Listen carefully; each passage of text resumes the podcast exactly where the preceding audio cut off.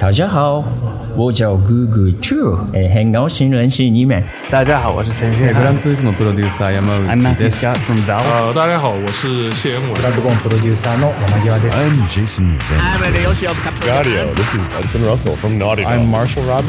Jaleo 的听众，大家好，我是索尼电脑娱乐的负责人天天五人。Hi, I'm Yusuf from the Xbox team at Microsoft, and you're listening to Jadio.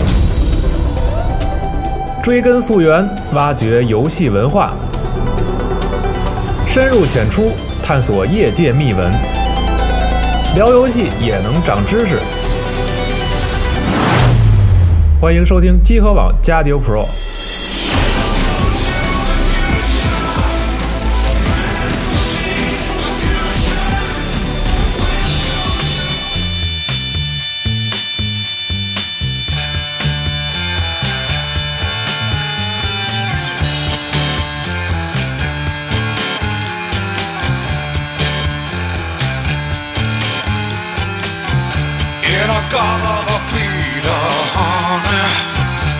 Don't you know that I'm loving you? In a garden of Peter, baby.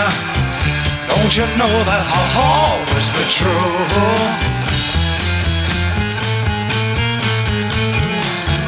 Oh, won't you come?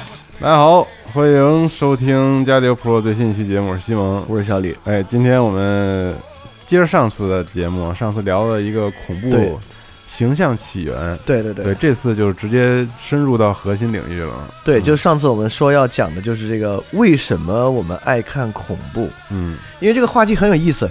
就按理说，这个人是趋利避害的，对啊，他既然是带来恐怖的东西呢，你就不应该看，应该躲着点，对，应该躲着点但人其实很奇怪，你看，这是人跟动物很大的区别啊。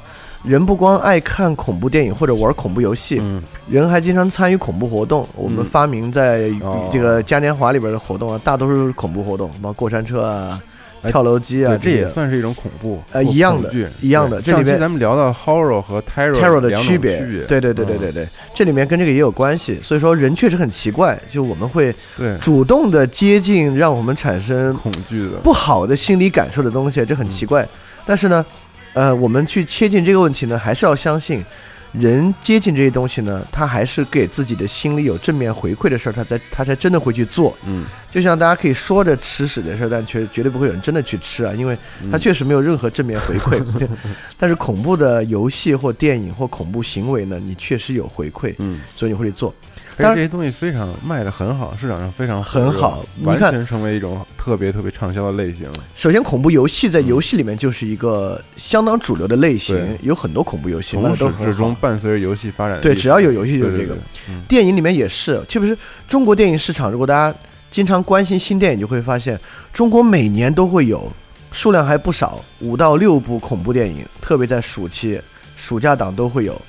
但是整体票房也很低，大概也不算低，其实它的制作成本很便宜，嗯它说最后可能卖几千几千万或者几百万它都算赚。嗯，但每年都会有，说明就有这个固定的人群在看这个恐怖电影，对，包括恐怖游戏，包括恐怖活动也是鬼屋，是很传统的娱乐项目。对对很早就有很拙劣的鬼屋，那现在有新的更高级的真人演员的鬼屋，说明人喜欢这个。嗯，但有时候我们倾向于把这种行为简单化，比如说就哎寻求刺激，好像这个解释就足够了。对，呃，虽然说你一定解释人为什么接近恐怖行动未必那么有用，但是呢，通过这个确实可以看出很复杂的人性的一面，还是个相当有意思的话题。嗯，我们就可以从最简单来讲，很复杂，是不是这个事？很复杂。就这个问题，在不同的人和不同的恐怖形象之间有截然不同的动机和观看的，包括就玩恐怖游戏的这个原因。嗯，就我们分析分析，大家会发现这个人真的很有意思。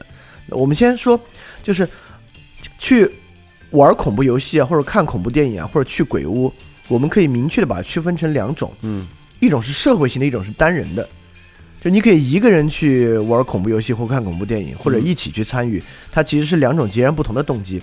我们就拿这个中国每年的那几个破恐怖片儿来说啊，电影市场，哦这种是典型的情侣向的电影。哦也就是说，就拿恐怖电影来说，恐怖游戏可能不太一样。嗯拿恐怖电影来说，有一类典型的观看动机是亲密关系的男女一起去看。这个东西呢，就跟其他的恐怖电影观看动机跟寻求刺激都没什么关系，所以这个目的性目的性就不一样。嗯这种动机非常典型，就是女孩害怕，寻求安全感；嗯男孩展现出自己不害怕，寻求这种男性的男性的这种是。比较刚强的行为。而且恐怖活动中呢，大致两个人会有一些亲密的肉体接触，嗯，比如女孩躲在男孩怀里啊，你给他抱着啊，大家要就是这个，很简单，但我觉得两个人的目的性都很强，都很强，而且是因为他女孩可能并不害怕，对，因为我知道大部分女孩她没有男孩那么害怕，而且很多男孩就自己惊着，自己强忍着在里边展现自己的男性魅力。对，所以这个东西就很有意思。嗯，它两个呢形成了一套互补的这种行为模式，对，所以这就很有意思嗯。但今天我们其实主要讲的还是个体去接近恐怖行为和观看或者游玩恐怖的这种动机嗯。比如说我们现在同事纷纷都在玩那个 Evil Within Evil Within 那就太吓人了对，了，而且半夜等着解锁，然后一个人在家玩，我 很不理解这种行为。对，嗯所以今天我们就来解密一下这种行为是为什么。所以我们还是从呃，我们我们从简单到复杂来说这个事情啊。所以我们最初探一下这个行为的动机是什么？其实观看恐怖电影，包括悲剧，包括神丑，人类很早对这个行为呢就有它的一个解释。就亚里士多德是最早提出这个解释的。亚里士多德提出的解释是一个我们现在想起来很符合直觉的解释，就是宣泄。嗯，简单说，比如说我有一个不利的，比如我有暴力倾向，我总不能在这个雅典的街上去砍人，嗯，那我就看那种很暴力的剧，哎，把我的这个负面情绪宣泄出去。哦，比如我最近心理压力特别大，你让我看喜剧，我也看不进去，我就看一个悲剧，把这个压力宣泄出去。嗯，所以我们最早会认为呢，宣泄是一类动机，而且这个动机的解释论呢，占领了历史解释相当长的时间。我们认为啊啊，恐怖是一个主流的哎解释。哎哎，恐怖就是宣泄。嗯，所以说看别人的表演，也自己也能产生这种宣泄情绪，是吗？呃，当然了，这个这个我们其实上期讲恐怖行为、恐怖形象里面讲过，嗯。就是所谓的镜像神经元理论嘛，嗯。就是我们在看其他人的表情的时候，我们相同脑区会触动，嗯。所以说，而且代入感嘛，就是移情作用啊，这都是可以让你哎。真正陷入进去的。那别人打哈欠，我也想打哈欠，这是不是也也算是一种算吗？这个我好像还看过一个什么解释，嗯这个还不是移情，哦，因为这个你没有情绪，这是纯生理性的，嗯就看别人打哈欠，你自己要打哈欠，是个纯生理性的东西，它好像触动的还跟情绪关系不大不一。样。但恐惧这些呢，大概跟情绪关系会大一点。嗯，所以这是一个最初的说法啊，就是这个最粗浅的解释就是宣泄。还有一种来源于生理的粗浅解释，当然也是正常的，就是肾上腺素，嗯嗯，就是人人在大量分泌肾上腺素的时候会兴奋。兴奋，嗯。这个兴奋感觉呢会让很多人很爽。就恐惧行为引起肾上腺素分泌非常正常，因为你你恐惧行为，你的杏仁核一旦激发了，你身体要做两个反应，保护自己。一个是逃跑，一个是攻击，嗯，就人的两种人，消极的就是你要逃，积极的就是你要迎难而上，你跟他就对跟他硬刚。对，但不管怎么样呢，你身体都必须保持极其亢奋的状态，这就依赖肾上腺素的分泌。所以肾上腺素就是让身体能够激活起来，能够快速做出爆发性的举动的一个东西。所以肾上腺素呢会比较兴奋，但是不是所有人都这样。就按照我们的研究呢，大概有百分之十的人会有极其的肾上腺素兴奋。所以说恐惧，如果肾上腺素呢能可能能够解释大概百分之十的人观看人口里面啊、哦爱看恐怖片的一种动机，他们会很敏感，这个很敏感，就就就爽。我就爽，就爽，嗯肾上腺素爽。剩下的人呢，肾上腺素分泌呢，其实没有明确的爽感，只是感觉自己心跳加速啊之类的，不会觉得开心，有百分之十会开心。所以这两个其实是最粗浅的解释，一个呢是我们负面情绪的宣泄，一个呢是肾上腺素。所以一般长期来讲呢，我们比较认可这两个解释。但我们接下来要看看这个行为的复杂性。看复杂性来看，我们为什么看之前呢？首先讲一个东西，我们为什么创作这个东西？这个东西很有意思，就是为什么创作我们要这么去想？嗯，有些东西啊，创作动机跟观看或者游玩的动机是一样的，比如说色情电影，对吧？嗯，我们知道人爱看这个，人喜欢看这个对，所以我们创作呢是为了投其所好。他只要既然喜欢这个呢，我们就我就创作多做点这个。你就多做点这个，嗯包括有有各种不同的这个色情的种类啊。我们今天不细说，今天不是讲这个是呃假如 game 的 H 感觉 game 又开了一的游戏，坑感觉 对对嗯，先不说这个，对。那恐惧也是一样，比如说中国电影市场夏天这几个恐怖片呢，其实是投其所好，人们爱看恐怖片的，我们创作给他看。这个玩意儿呢叫接受美学，就是说呃喜欢什么样的呢，他审这个东西呢，我们就给他做给他看。但其实如果这么说呢，可能恐惧动机就会变得简单，但事实上远比这个复杂。嗯，很多很多时候，我们创造这个恐怖作品啊，不是因为接受美学，是因为人们喜欢这个，我们给他们看。事实上，恰恰相反。我可以举几个例子来看，人们不喜欢。哎，恰恰它不是因为人们喜欢，它是为了别的动机。嗯，比如第一个，我们说蒲松龄，就《聊斋志异其实是个恐怖小说来的，对，或者它我们叫它志怪小说吧。嗯但我们要想啊，志怪小说呢说的是大概超自然的这个东西，那我们要问个问题了。超自然东西呢，我们可以说有好有坏，嗯比如西方有天使或者魔鬼的区分，嗯，我们这边呢超自然呢有鬼怪，也有神仙。对，那为什么志怪小说里面神仙少鬼怪多？为什么志怪小说里面不是神仙从天而降来给你一个大赏赐，基本上都是鬼怪来给你报应，对。对吧？所以它不是因为接受美学，是因为志怪小说在我国呢其实是一个民间文学传统，民间啊在清朝末期以前一直都是很痛苦的。就人类能吃饱饭啊，大概就是就就是近三四百年的事情。就近三四百三四百年以前，其实民间是很惨的，所以你要在民间说神仙的奖赏呢，大多数民众没什么感受，生活这么惨，什么时候奖赏过？哦哦，所以说，民间志怪小说大多数是针对报应这个题材的，嗯，就是因为它传统是针对报应这个题材，嗯所以说神仙少而鬼怪多，里面大多都是都是关关注恐怖的鬼怪故事。其实到蒲松龄已经算是志怪小说比较浪漫主义的版本了，里边很多书生跟还有更哎，这个书生跟鬼、嗯鬼狐的一些浪漫爱情故事，还有一些，嗯当然里面也有很多很恐怖的鬼故事啊。那再往前的志怪小说呢，恐怖的题材就会更多，包括我们中国人可能比较熟悉的日本的民间鬼怪志，对吧？对，都是冤魂多，嗯，报应多，对，可怕的多，稍有不慎就就让你这个万劫不复的嗯居多。所以大致民间这种鬼怪和恐怖传统呢，其实并不是来源于哎有人爱看我们这么做，是来源于民间就长期处于这种非常不利的生活状态。嗯，所以说民间一旦接触超自然呢，大家都比较爱听报应的事情，爱谈报应。特别你看这里面很多报应，不管是日本的这个鬼怪传统，还是我们蒲松龄这边的志怪小说，当然不是报应平民了。你讲的故事呢，都是哪个达官贵人十恶不赦，最后遭报应的故事。嗯就这种故事呢，大概人爱听。但你看，人爱听这种故事来源不是对于恐怖的追求，而是对于因果果报的追求。对，所以你看，这就是很有意思的一点。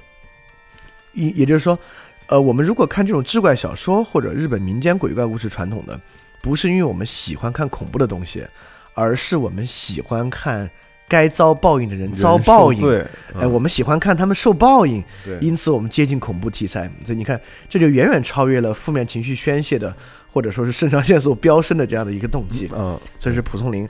我们再说一个，就是哥特。我们来看这个恐怖是怎么产生出来的哥特文学和哥特风格，大概是维多利亚时代。这个哥特文学呢，大概里面主要的题材是超现实主义与疯狂。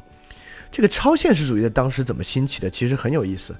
按理说，其实哥特文学兴起的年代是恰恰是科学革命的年代，对啊，是科学兴起的年代。是，在科学兴起的年代，怎么突然出现这个东西呢？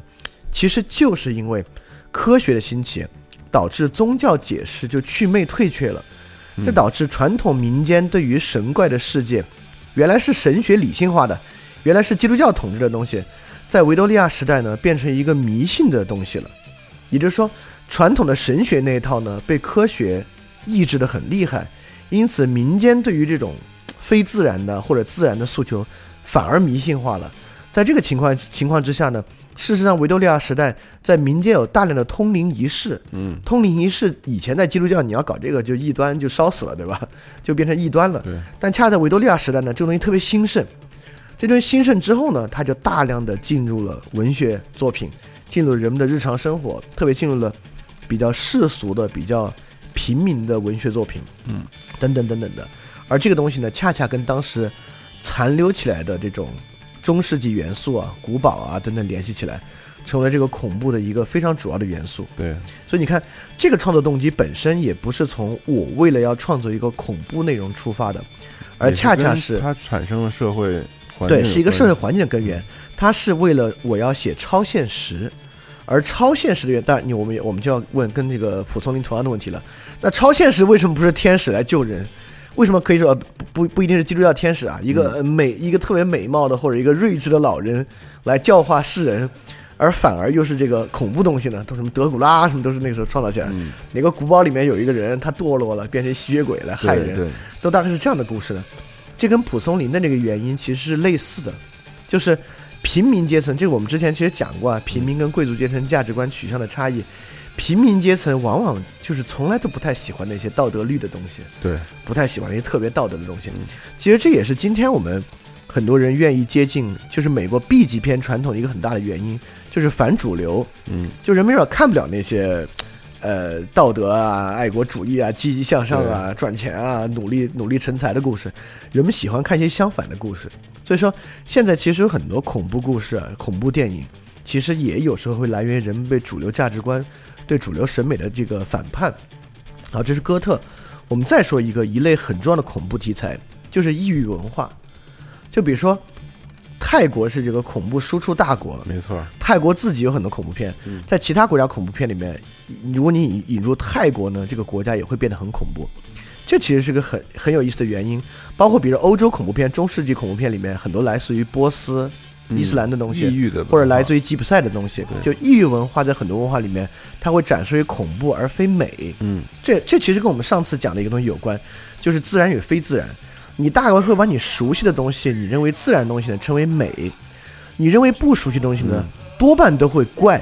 一旦怪呢，就容易恐怖。嗯，所以说，你看，一旦到这个异域文化交叉、异域文化这个互相交融的时候呢，我们大概两种，一种就是马可波罗波罗看东方，哇，那这个是遍地黄金，太牛逼了，特阳光。要不然就是这个地方是一个蛮夷之地，包括你看我们讲七奇孟获的故事，大致都很恐怖。嗯，有一片毒沼泽，这个士兵 进去就这样的呀，对都挺吓人的。所以异域文化一旦出现呢，它恐怖不是因为我们有意要创造恐怖，而是我们理解异域文化，要么我们把它赞扬成一个世外桃源特别牛逼，要么它总就有点恐怖，怎么着有点恐怖。泰国就是个绝佳的例子。所以你看，这也是我们绝对不是因为因为人们喜欢恐怖而创作恐怖，这是我们接触异域文化一种很本质的一种很本源的理解方式。我们再说一个，就是这个之前集合有很多节目也一再讲过他，就这个异形的创作者这个吉格老兄，嗯，这个吉格老兄呢，他是真喜欢那个东西，对吧？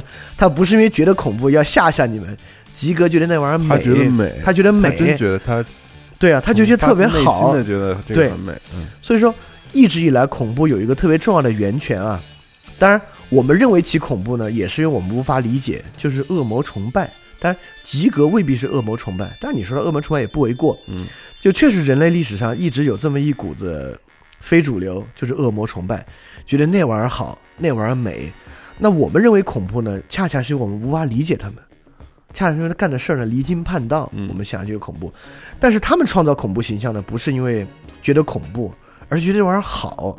那么，其实有很多恐怖片的来源呢，都来源于这个，比如说《驱魔人》这个片子，嗯，《驱魔人》这个片子当然最后是最后是个宗教势力胜利，但宗教势力胜利之前的一系列东西啊，其实是来源于很多恶魔崇拜、恶魔仪式。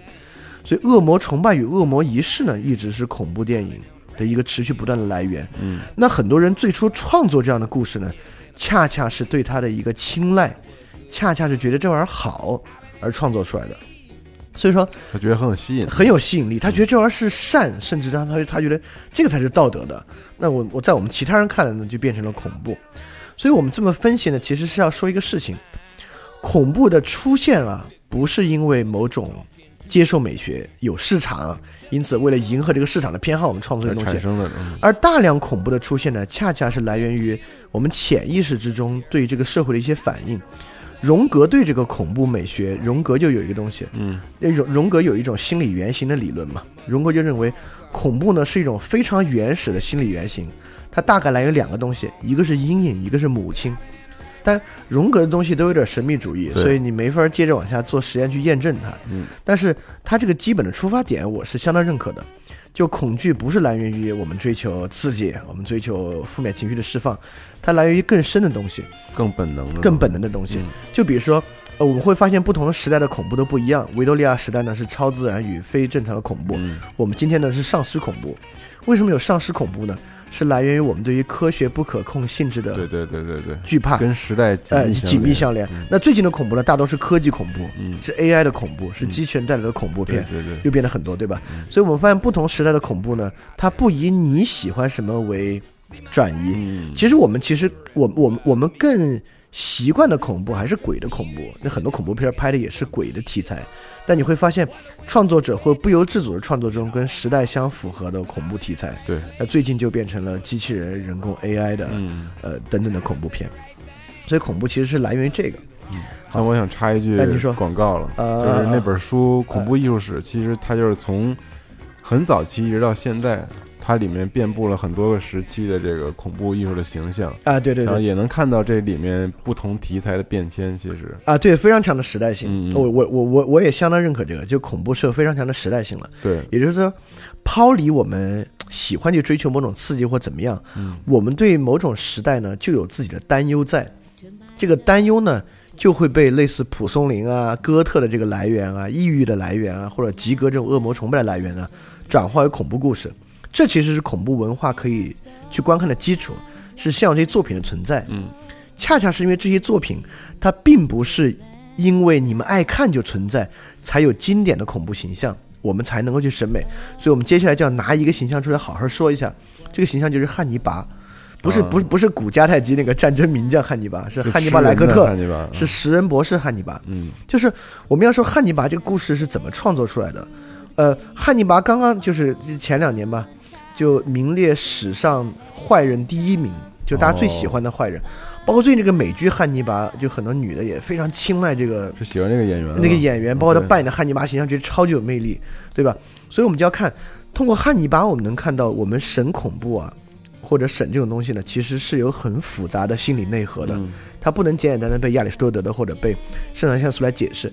我们先说汉尼拔这个故事，汉尼拔是个七八十年代创作出来的一个形象，最初形象呢，基本上就是个反体制哥特英雄，他是个欧洲贵族，小时候呢，他小时候大概是二战之后的时代，他们家呢在城堡里面，他妹妹被人吃了，这是他食人的一个来源。嗯，然后他童年的阴影然后他就到了他这个法国的这个亲戚家里面接受高级教育，嗯后来到美国，呃，这个人几乎无所不能，精神病学专家，然后杀人技巧也好，近距离可以搞定很多警卫，把警卫吊在天花板上，你看那个电影多吓人，对吧？然后精通烹饪，当然烹饪里面很大一部分素材呢就是烹人，对对，然后说服力极强，谈吐优雅，对绘画和音乐呢有极强的天赋啊，嗯鉴赏能力嗯鉴赏能力，天赋也很强，基本上是这么一个人。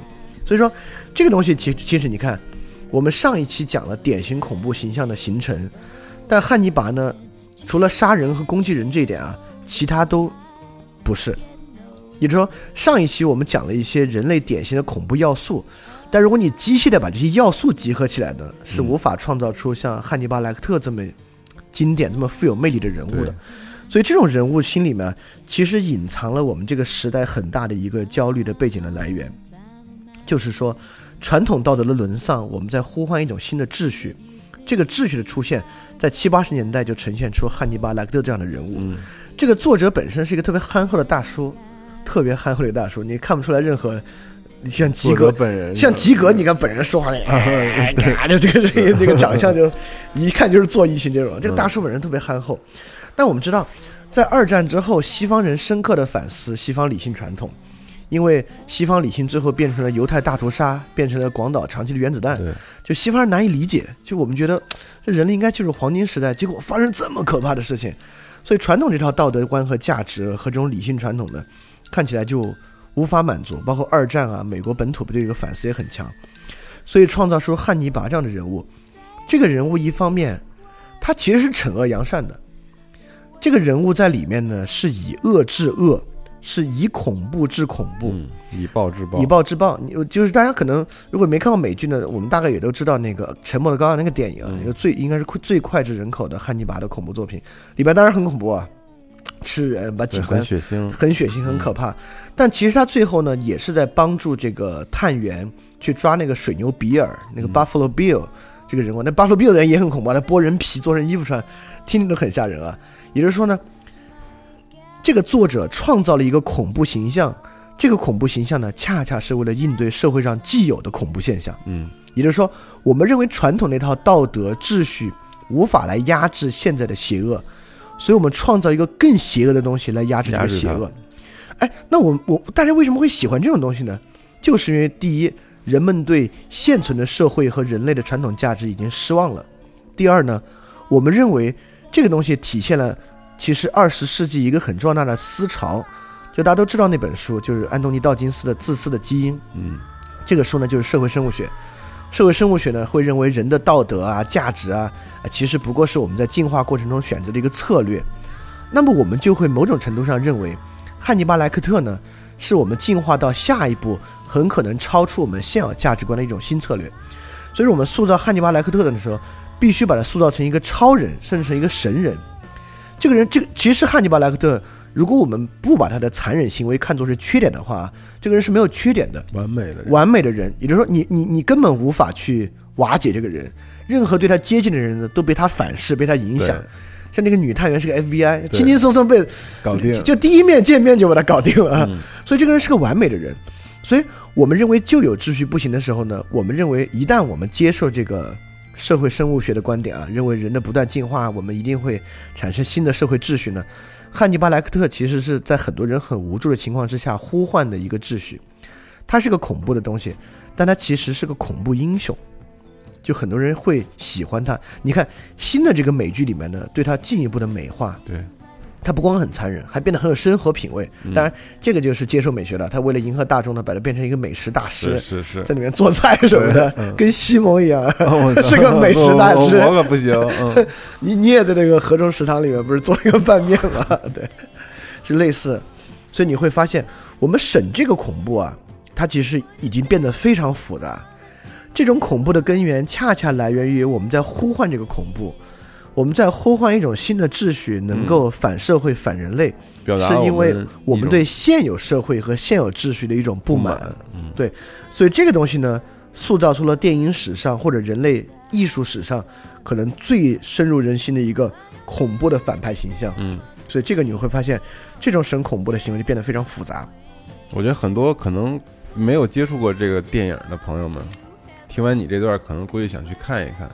我觉得其实美剧因为比较长，我觉得还是可以看最经典的《沉默的羔羊》。对，和红龙就就那几部三部曲，还有那个少年汉尼拔是不是也是？不是他演的吧？是他演的他童年呃为什么后来变成这啊、对个那。我觉得最值得看就是安东尼·霍普金斯演这个，对对对对因为塑造的太好了太好了。太完美了。对，安东尼·霍普金斯三夺奥斯卡影帝，嗯这个就是其中一部，对而且是奥斯卡影帝历史上很少数的大反派拿影帝的这个角色，是呃这是深入人心啊，所以大家值得去看。而且跟他跟他搭搭戏的人，那个朱朱莉·福斯特，嗯包括《红楼》里面的爱德华·诺顿，也也演得非常非常好，嗯所以这个片子值得一看。是大家如果没看过，应该去看一下。而且从现在来看，应该没有那么恐怖和吓人了。他不是那种 jump scare 那种感觉的。对对对对他对对其实就是很残酷，你想象不到的一种对，但表现。但但有时候会会心理压迫感很强啊，对对对这个因为因为演的太好了，所以大家值得去看。嗯，对所以我们我们就比较呃比较详实的举了这个汉尼拔莱克特的这个例子，来来看我们对恐怖的审美呢，其实是很有层次的一个很复杂的动机。好，我们我们现在来讲呢，我们就把它这个很复杂的动机拆的比较细致一点，嗯我们讲比较几个比较简单的方面，因此大家更容易理解为什么看恐怖作品。我们从生理的开始讲起。现在我们发现啊，就是很多新的研究发现，比肾上腺素其实有一个更重要的生理的机制。我们观看恐怖片，叫做这个 excitement transfer，就是这个兴奋转化。移啊，转化兴奋转化，他认为呢，人有两种机制，这两种机制有一个共同来源，这个共同来源呢是 terror，就是惊吓感，嗯，就是比如一个一个老虎跳出来，哦，我操，太吓人了，对和一个恐怖出来太吓人了。但这两种东西呢，会发生两种转化。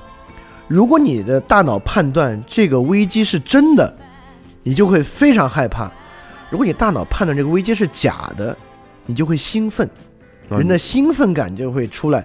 所以这个叫做 excitement transfer，哦，就你的兴奋感被它转化出来了。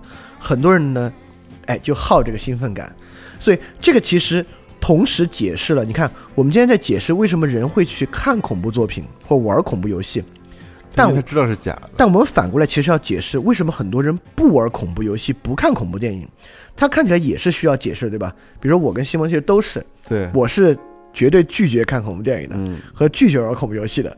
其实这种人也需要解释，解释同样可以来自这个，就是我们丧失这个 transfer 的能力。我们会认为，你看，我我敢说我们俩应该还有一样，你怕不怕坐飞机？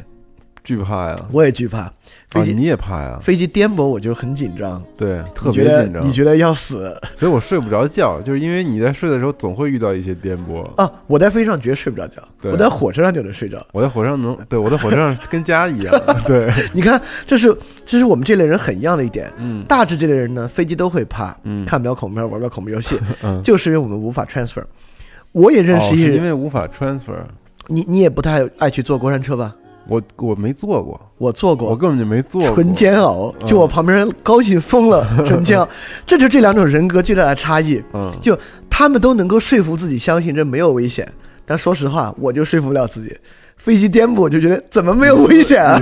肯定有危险啊！我就至至今都不太相信一个几十吨重的大铁块儿对。能飞在天上，我也不太相信，比如说，对，比如说这个不相信科学，对，比如说那个蹦极，嗯，我绝对不敢，就我没法把它 transfer 到 excitement，对。我就肯定全程都在极度对于这个危机的惧怕之中。我做过，也就做过什么激流勇进什么嗯那种，那那我觉得那个已经很让地下很难受了。我为什么要失重的感觉？我坐过两次过山车，啊都是陪别人坐，就纯煎熬，嗯太难受了，纯煎熬。对，所以你看，所以说这个就是一个很本质的来源于生理上人的差异，导致一部分人呢，他就爱看恐怖片，他能搞这个 excitement transfer，而和我们这种人呢，就根本接受不了，他同时接受不了，所以我可能根本就没有，从来没有体会过他们那种感觉。我也没体会过，就这种兴奋感对嗯这个兴奋感是什么，我不知道。对我也不知道不知道啊，不知道这个兴奋感是什么东西。解释了，看来是因为我没有这个能力，对我们我们就没这能力不，其实根本是我们没有能力把它消化为一个不危险的东西。对，就我们一直无法相信这是假的，嗯 我们相信不了。就我们这种可能比较谨慎，我们就说肯定有危险，对绝逼有危险。对，对我，我昨晚坐回来在飞机上就有一节巨颠颠簸，特别吓人。啊，哎，你在飞机上颠簸，你有什么策略吗？可能听节目还有其他朋友会遇到颠簸。我我颠簸的时候，我我之其实我今年好一些，因为今年嗯我坐了几次长途飞机，嗯嗯长途飞机因为比较稳，对所以它可能时间长了之后，你慢慢会淡化这种恐惧。嗯，但是有时候短途飞机飞得低，你知道吧？对而且飞机小，所以特别容易遇到颠就是簸。窄飞机在一万米之下，，对，必然颠簸，几乎我会手一直抠着那个啊，对对对，抠着下面座椅你知道吗？把自己固定在座位上。哦，那我倒不会，我我我几乎只会在颠簸的时候，我会在平时松一点，然后你知道，然后我一个人坐飞机，我还特非常害怕旁边人看出来，你知道 我这种害怕，你知道吗？我都已经勒够了，无所谓，看出来看出来。比如说我我我坐在飞机的右侧的窗户那块儿，然后嗯我会用左我的左手，嗯，然后去抓住我右边座椅的椅背儿。呃，那个扶手，然后反向然后用右手压住这个手，然后让大家以为我在抱着臂休息。嗯 对，其实我那手抓的巨牢，全是汗，你知道吗？特紧张。我是觉得，如果你怕，就不要坐窗边儿。不，我还相反，我必须要时刻了解飞机运行状况。哎，我要我看翅膀，你知道吗？我认为越看越吓人。你看这种在抖多吓人，觉得要出事儿我我得了。了解，但是那样我能哦安心一点，就是我知道大概飞行的状啊，况是你说服自己，哎，翅膀还很稳定的。然后因为我害怕这个，所以我做过大量的飞机性能的调研。我也学习过飞机发动机的一些原理，还有翅膀它的振幅之类的但。学习完了，你会发现它巨安全，对，但你但 你还是说服不了自己。就是那个飞机机翼，甚至能能对，能翘起来都了都，你知道吗？我操，他那个它那个柔韧韧韧度是很强的。对，呃，对你还是说服不了自己。嗯我每次遇到这种强烈颠簸呢，就会去洗手间。啊你，你不觉得洗手间特别安全吗？我会觉得啊，在飞机颠簸的时候啊，我会觉得站着比坐着要舒服多了对了。嗯，我每次颠簸的太厉害，我太害怕了，我就会洗手间。所以我坐飞机呢，总坐那个最后。但这是个悖论，飞机后面呢就比前面颠的要厉害。对厉害多对了。嗯，但是一旦去洗手间呢，即使剧烈颠簸或者咻往下滑那种的你不，会感觉那么哎，我都会觉得哎呦好得多。对那洗手间狭小空间，可能你感觉有点安全。但是那样危险，因为没有安全带，你很容易受伤。对对对，但但其实我我还反复评估，它后是个弧线嘛，而且顶部很低，所以你冲击距离其实也蛮短的。哦，应该还好，我不知道啊。对，不是，嗯对我们俩还插插播了，交流了一下这个交流了一下 飞机颠簸经验。嗯对我们这种人呢，就享受不了这个，他们呢就能享受。嗯。所以这是一个最基础的一个区分。那我还我再问你一个问题、啊你说因为就可能我们俩比较像，嗯就你你你你会好奇和喜欢看那种就是那种车祸什么片段，就是人突然死亡之类的这种视频吗？看呀，我我有时候控制不了自己去看就，就是看呀，这个我觉得人都爱看，这种都爱看。但我会很害怕，就看完之后会给自己造成一些不好的回忆。对啊，你下次开车就不敢开那么快了。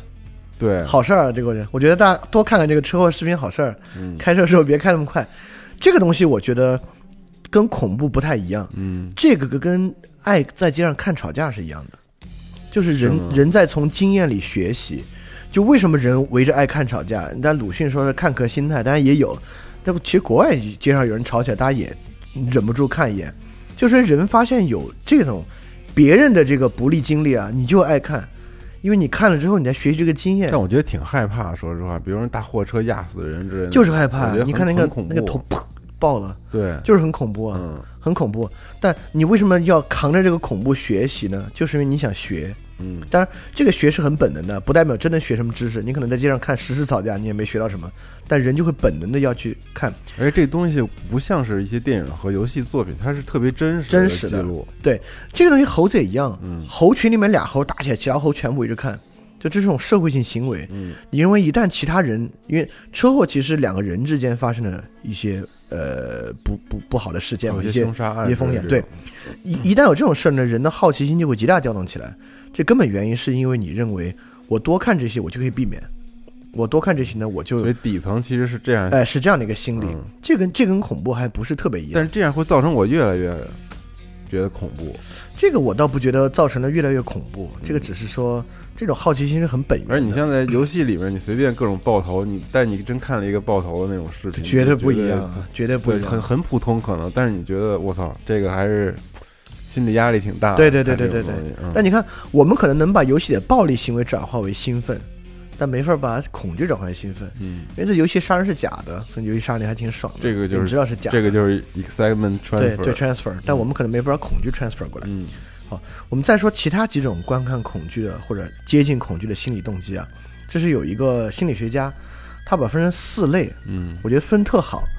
他管他第一类呢叫血腥动机，呃，而且我们都可以对应的找到很多这个恐恐怖的游戏或者恐怖的电影对应给他。对，这类人呢同理心比较低，也就是说，这这个我们可以看到恐怖片很有意思的一个，恐怖片里面呢人会把自己带入两类角色，绝大多数人会把自己带入到这个受害者角色，嗯，而且很多电影呢也是按受害者角色拍的，但是就是有人能给自己带入到那个加害者角色，因此呢，他们哦爱看这种血腥恐怖片儿，特别是以杀戮为主的血腥恐怖片儿，能在这里面觉得爽。B 级片儿这种太多了。自己是那个杀哎戮者是吧？昆汀·塔伦蒂诺有很多片子其实用的是这样的心理，当然我们可以说每个人都能够代入，只是不一样。嗯很多人呢就特喜欢这种血腥杀戮的东西，所以他们的同理心很弱。他带入到那一边呢，所以有很多恐怖片或者恐怖游戏呢，肯定是对这个来做的。呃，哦，之前有俩，之前有一个游戏，有有游戏我觉得特有意思，那个游戏叫什么？Evolve 进化。嗯，对对对，这个进化创造性的让玩家呢可以扮演那个怪物，对对对，对吧？跟其他所有杀怪游戏不一样。跟另外四个人对对对，所以你可以扮演人，可以扮可以扮演怪物，所以扮演怪物那个呢，他会比较杀戮一点；扮演人这个呢，呢大家小心谨慎，组队前行。所以我们会发现，这个游戏其实我觉得它有点抓住了这两种不同的倾向。就有的人确实是能够享受的，当然，我认为享受杀戮的血腥游戏量太大了，享受杀戮恐怖电影也有。就《异形大战铁血战士》的第一部，嗯还有点站在那个施瓦辛格扮演那个人的角度啊，是受害者角度。《异形大战铁血战士》往后啊，有点慢慢走向一个杀戮电影的角色了。它基本是展现这个杀戮者，呃，不是《异形大战铁血战士》，就是铁血战士系列。对，哦到《异形大战铁血战士》呢，就基本上纯是杀戮者了。里面人类是纯受害者角色吧？对，它展现是两个怪物如何能够互相杀这个东西啊。所以说，所以这个电影其实爱看的人也少啊，这种人少，这是第一种动机。第二种动机呢，叫战力动机。这个战力动机呢，有点接近刚才那个 excitement transfer，就是他是把自己带入到受害人的一方，但是由于他知道是假的呢，他特好奇，特别好奇呢，他就特别愿意去看。这种战力动这种许战力动机呢，我基本上认为是恐怖片可能最大的动机来源。这有可能也刚才我说喜欢看那种，对感觉有点像，哎，对，有点像因为你知道它是假的，所以因为是假的呢，你生出了极大的好奇感，嗯，这个好奇感哦促使你去看。对比如《生化危机》系列，对第一部就是我印象非常深，就那几个探员在那个房间里各种被激光 弄弄死之类的这种，对，那个就是纯是受害者的，对对对对对对对对表现嘛，所以这是带入到受害者的一个动机。呃，这个动机呢，我们就说的少点儿，因为刚才说的多，嗯下一个可以可以说多一点。这类动机呢，叫做战胜动机。这个动机呢，就翁贝托·艾科写那个《丑的历史》，他基本上认为人类神丑和神恐怖是这个原因。我们之前讲过，就巴黎圣母院外面不是有很多那个是是怪兽的形象吗？嗯这是吐水什么的。就之所以在教堂外面为什么要做这么丑陋的怪兽呢？它其实就是宣示着我们对怪兽的战胜。所以说，很多恐怖电影人呢其实是战胜动机。这个战胜动机很有意思，我们会发现有的恐怖电影结局是恐怖胜了，而且现在会越来越多。嗯，但传统恐怖电影大量结局呢，其实是正义的一方赢了。对，所以很多人看恐怖电影呢，就是要顶到这个时候。哦哎呀，我操，爽！这里面还有一种动机，我们觉得要说，就女孩看恐怖片儿，就是我在网上就为了做这个节目，我看了大量。呃各种不管是知乎啊、贴吧啊，女孩看恐怖片的言论，哦，言论就为什么要哦看恐怖片儿？有一类女孩是能够这种站立动机，哎，挺好玩的，挺刺激的。嗯，其实很多女孩看恐怖片是练胆，这个东西真的假的？对，很你你看，我们作为男性有点儿难以理解，就很多回复都是他们是练胆，他们看出来吓得要死，但是他们认为我只要扛住这个了，我会变成一个更坚韧的人，我胆子会大点儿，真的假的呀？真的。完全理解不了。对，因为男孩儿你本来就觉得自己其实挺坚韧的，你觉得自己这方面 OK，所以男孩儿没有坚韧的焦虑，就男孩儿很少觉得我要更坚强一点，但这是社会性给男性对。定义，我觉得。对而且说我们真的就真的很坚强。对。对，就男性没有这个焦虑，你觉得好像自己还 OK，但很多女孩确实会觉得我可能要更坚强一点，我要更坚韧一点，所以恐怖片呢成为他们自己练胆的一个工具，很害怕，咬着牙看，看完之后呢，多看几部，说服自己相信自己脱敏了，再看不那么害怕了，以此作为自己真正好像坚强点儿的这个指标。嗯，所以如果有女性观众听这个，如果你有这个动机呢，就别看了，对，就不没有用。嗯就你很可能对恐怖片脱敏了，但并不代表你在社会上真正遇到其他事情的时候，会因为这个变得更坚韧。嗯我觉得这个用处着实不大。但还有一类男性也是这样的，我给大家念一个我在知乎上找的答案啊，特别有意思。当然，我是带着极大的批判在念这个男的的东西。这个知乎问题就是我们为什么看恐怖片这么简单？嗯但答案答的大多大多都很个人像，答的没有那么好啊。这个男的这么说的，我我我先跟你说，这个男的知乎上不是每个人有个签名吗？这个男的签名是什么？这个男的的签名是重口味电影控、死理性派、谣言粉碎机。哦，对我就觉得这男特无聊。你看他怎么说？他说 看恐怖惊悚片无数，重口味电影，几乎对任何类型的恐怖片均无感，毫无压力，心理强悍的令人发指，甚至当喜剧片看。嗯，他括号说：“请原谅，的确有很多恐怖片拍的实在是太过拙劣，想让人忍不住笑都不行。”嗯，我就觉得这人特无聊。你看这种片子都无感，没感觉的别看呗。这种人就是纯粹要也炫一下也是战胜动机，嗯就找这个心理优越感。就是你们要吓我，嘿，我就偏吓不着。嗯我跟你说，我不怕。其实这个跟刚才那个女性呢是很类似的，有一点相似。只是我觉得那个女孩呢，还是一个比较正面的动机。就我呃有一种自我提升的隐喻在里面，我觉得需要提升，因此去看。这个男的呢，就是纯粹找乐来了。你看他自己有几个接下来的描述啊，他说为什么我这么如此呢？第一，我是个坚定的无神论者，迷信数学物理定律统治的世界，骨子里就不相信任何怪力乱神的超自然现象，因此对日本、韩国、泰国等亚洲这些偏好心理恐怖类片完全无感，天生免疫。这这人很活得特拧巴，你完全不信这些呢，嗯你还老看，看完还无感，还要说还要说，我觉得这个人就活得特别难受。之后我就不说了，大概都是他说了自己对这些完全无感，等等等等的一系列。嗯，所以这个就是一系列看恐怖片的动机是战胜动机。我们把这个呢当做一个挑战来看待。嗯，这种人跟我跟夏夏可能比较像，还是不喜欢。对，我我我其实以前也听说过但我不，喜欢，我不会这样。对，嗯，就你觉得没必要去证明一下我能够控制得住它，我能 handle 这个，我也。确实不想去 handle 这个对 这个东西。嗯之前我看过一一个别的人对这个游乐场的一个，其实有很多人去做这个跳楼机和这个蹦极啊、过山车啊，也是个挑战动机，嗯就觉得它特吓人。但是我能不能经住这个挑战？事实上，我第二次坐过山车就这个动机。我之前一直心脏不是特别好，就中间大概有五六年心脏没有特别好，就完全免疫这些东西，呃，咖啡都喝不了，一喝心脏特啊难受。对对对对后来我咖啡能喝了，我第二次坐过山车就是这个动机。你想试试想试一试行不行？哦如果行的话呢，那未来因为那过山也算是战胜动机，是战胜动机，对，因为你看坐飞机你万一遇到那个东西，就跟跟过山挺像的。我可以选择不坐过山车，但我没法选择不坐飞机啊，对对吧？那坐飞机怎么办呢？所以我就用过山车来试一试，然后哇，自己对这个感觉对如何？嗯特别吓人，特别难受，但是呢，咬牙坚持下来了，嗯就觉得哎，挺好。就其实这个东西呢，在我身上也出现过这么一次，哦这个也是很正常的一个动机啊。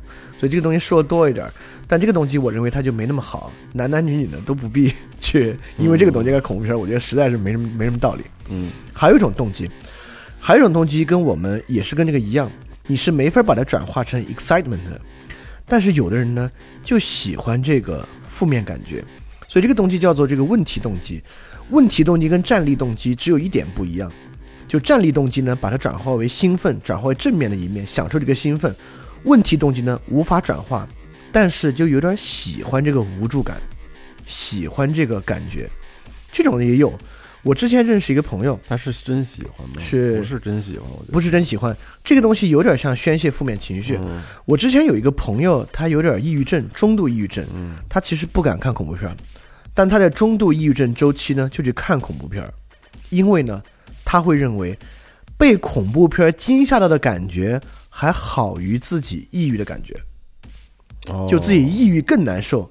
但你要让他找到好的感觉的刺激呢，很难很难。嗯但坏的感觉的刺激呢，原始本能还是有的，所以他宁愿用恐怖片的恐怖感去替代自己抑郁那种没有活力的感觉。但这很可怜啊！那当然，最后他也治好了，治好之后再不看恐怖片，你看这是 很典型的一个动机啊！一一旦没有那个就不会看。所以有的人呢，确实还不是战胜那个，他知道自己战胜不了那个，但是就是要主动去接近那种不利的感觉。嗯至于这种不好的感觉呢，对他来讲有一点意义。这个意义呢，大概跟亚里士多德说的宣泄有一点关系。嗯就比如说，我认为生活特别无助，特别无助。我看恐怖片呢，这种无助感呢，能给我一种心理上的共鸣。哦，你看是挺无助啊，你看都都死了，嗯对你可能觉得挺好。其实看汉尼拔有一点点这个感觉，就社会上恶贯丛生，我自己解决不了，嘿嘿，你看你另外一个恶给他战胜压倒了这个恶，还挺舒服的。嗯对，可能有点这样的动机。所以他大概总结出了这四种动机，那个叫 Hackman 一个这个心理学家，嗯我我觉得总结的挺好的。他基本上我我们可以把我们可以把它分成两类吧，我们用两个方式分类。第一个分类呢，就有人能给自己带入到受害者，但有人呢就给能给自己带入到一个加害者的角度去欣赏恐怖片啊，这是一类。他们能 transfer 这个兴奋，哎对嗯呃，第二类呢就是我们说这个，他能 transfer 兴奋和不能 transfer 兴奋的。嗯好，不能 transfer 兴奋呢，又可以分成两类，一类是 transfer 不了，我去战胜它，说明我这人挺刚强的；嗯。另一类呢是 transfer 不了，但这个不利的心态呢对我还有点好处，我就接受了。嗯。对，那像我们这种的呢，就一概没有，transfer 不了也不喜欢，非来不，我也不想战胜它，算了，就完全毫无这个动机，哎完全无可言动机看嗯。对。说到这儿，我们可以在我们最后来说一个啊，说一种社会性的，很多人很好奇的，就是女孩为什么爱一起看恐怖片儿？嗯。我们会发现，很多时候女孩比男孩爱看恐怖片儿，而且他们会多一种行为，就女孩会约着一起看恐怖片、惊悚片，这个在男孩里面呢是很少很少发生的。对，对，男孩绝对不会约约到一起打游戏去，约到一起看恐怖片儿就不太 有点 gay gay 的。这是一种社会活动了，对嗯所以我们最开始说了一种恐怖的恐怖片观赏的社会性动机啊，是男女谈恋爱，对，是它构成一种亲密关系。那我们在现在结尾呢，说另外一种这个社会性动机，就女孩一起看恐怖片儿，这是另外一种社会性行为。男性对社会风险的消化是个体性的，男性大概认为我自己消化这个风险，嗯所以男孩有苦呢，如果不是实在不行的，憋着不太说。但你会发现，女孩形成群体的能力比男孩要强。男孩形成群体，一般是有目的性的做个什么事儿，打游戏、运动、出去玩、开车。但女孩到一起呢，基本上就是八卦聊天。八卦聊天呢，大多数互相倾诉，所以女性本来天然的就有在人群之中共同分担社会风险的这个冲动，这这个是这千古年来形成的一个基础。所以恐怖片这个也是这个的一个来源。所以他们喜欢女孩共同承担特别喜欢共同承担压力。嗯一旦有一群女孩能够彼此共同承担生活压力与风险，这个会带来极大的安全感。嗯，所以女孩们特别喜欢约在一起，几个几个小姑娘在一起看恐怖片、惊悚片儿，就是大概是这个。嗯所以今天其实大概就这些。对，我们今天从各个角度来讲了一下，就人为什么爱看恐怖片，回答一下这个问题。半夜两点自己在家玩一个在家玩恐怖游戏戏？，对，大概从各个角度，所以你可以自己对号入座一下，你是哪种？当然，我们后来说的各种动机分类呢，未必在一个人去玩一个恐怖游戏或者看一个恐怖电影的时候呢，只体现出一种。嗯，就我，这是我们之前为什么一定要举汉尼拔那个例子，比较综合，就是对人们在做的时候一定是一个很综合的动机，嗯，但是没那么简单，没那么简单。但你自己是哪种人呢？像我跟夏夏明显是一种人，对。其实大家也能自己能够找到一个对号入座。嗯。比如你，我就是一个喜欢血腥的，我看恐怖片都是把自己当鬼看。对 对，嗯，或者你像跟我夏夏一样的，我们是就玩不了这个，接受不了这个，transfer 不了，或者你是可以 transfer，或者你是那种像我们之前说的，你是这个肾上腺素型的那种人，嗯，你这你你只要一兴奋，比如体育大赛之前立刻看恐怖片，你那种特别爽，你是这种对。人，对嗯，所以我们说这个呢，希望对大家了解自己呢有一定的好处，可以自己想想是哪种人，对，我觉得大家可以评论区都留留言。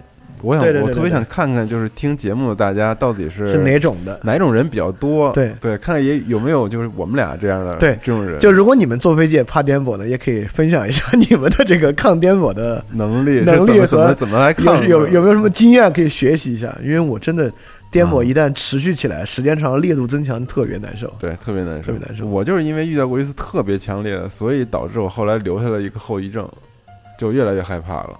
嗯，当对对对，时过去了之后，你没觉得什么，是那种但是后来就每次做你都会，突然下是坠一段时间那种吗。我不怕突然下坠，你怕什么我怕左右颠簸。啊？我怕突然下坠，就那种晴空颠簸。我有一次飞机下坠，实际时间不长，我大概可能就一点半一秒半两秒吧，但一秒半两秒持续下坠是很吓人的，就是挺长的，就杯子都飞了那种，对，就水都出来的那种嗯。呼、我操，特别吓。从那之后，我就对下坠型的颠簸觉得我操太吓人了。因为我就不怕下坠，你怕左右，我我特别怕左右。你觉得左右是飞机要出问题你知道左右是怎么回事吗？嗯因为我那次经历的就是，那个飞机要从那个雷区啊啊穿出啊穿出去，所以它啊飞很快。然后它左右颠的时候，你脑袋会会会直啊接撞那对对对对个窗户。对然后那个飞机就小，我就看上面那行李架子有打开的，然后看那个整个那个机舱在感觉要扭曲了。啊，就上面那个个行李架在左右的狂晃，嗯你知道嗯嗯嗯吗？它下坠，它不会是这种形态，对对对，它就整个飞机你觉得要裂了，啊就被外面撕裂了那种感觉。啊。所以说也挺吓人的左右很害怕。对，那我可能还没有遇到过这么可怕的左右，遇到过一次，估计我也会怕左右。对 对对对，对，所以我就现在就是稍微有一点哎，左右颠一下，我就我操，抠抠住自己的椅哎，抠住自己的凳子。凳子，对我每次也是抠自己凳子，嗯把自己固定在座位上，太傻逼了。嗯，行吧，现在那我觉得咱们挺可怜的。对享受不了。对，而且很多人看那些东西不会给自己造成什么压力，反而会觉得哎操就挺好。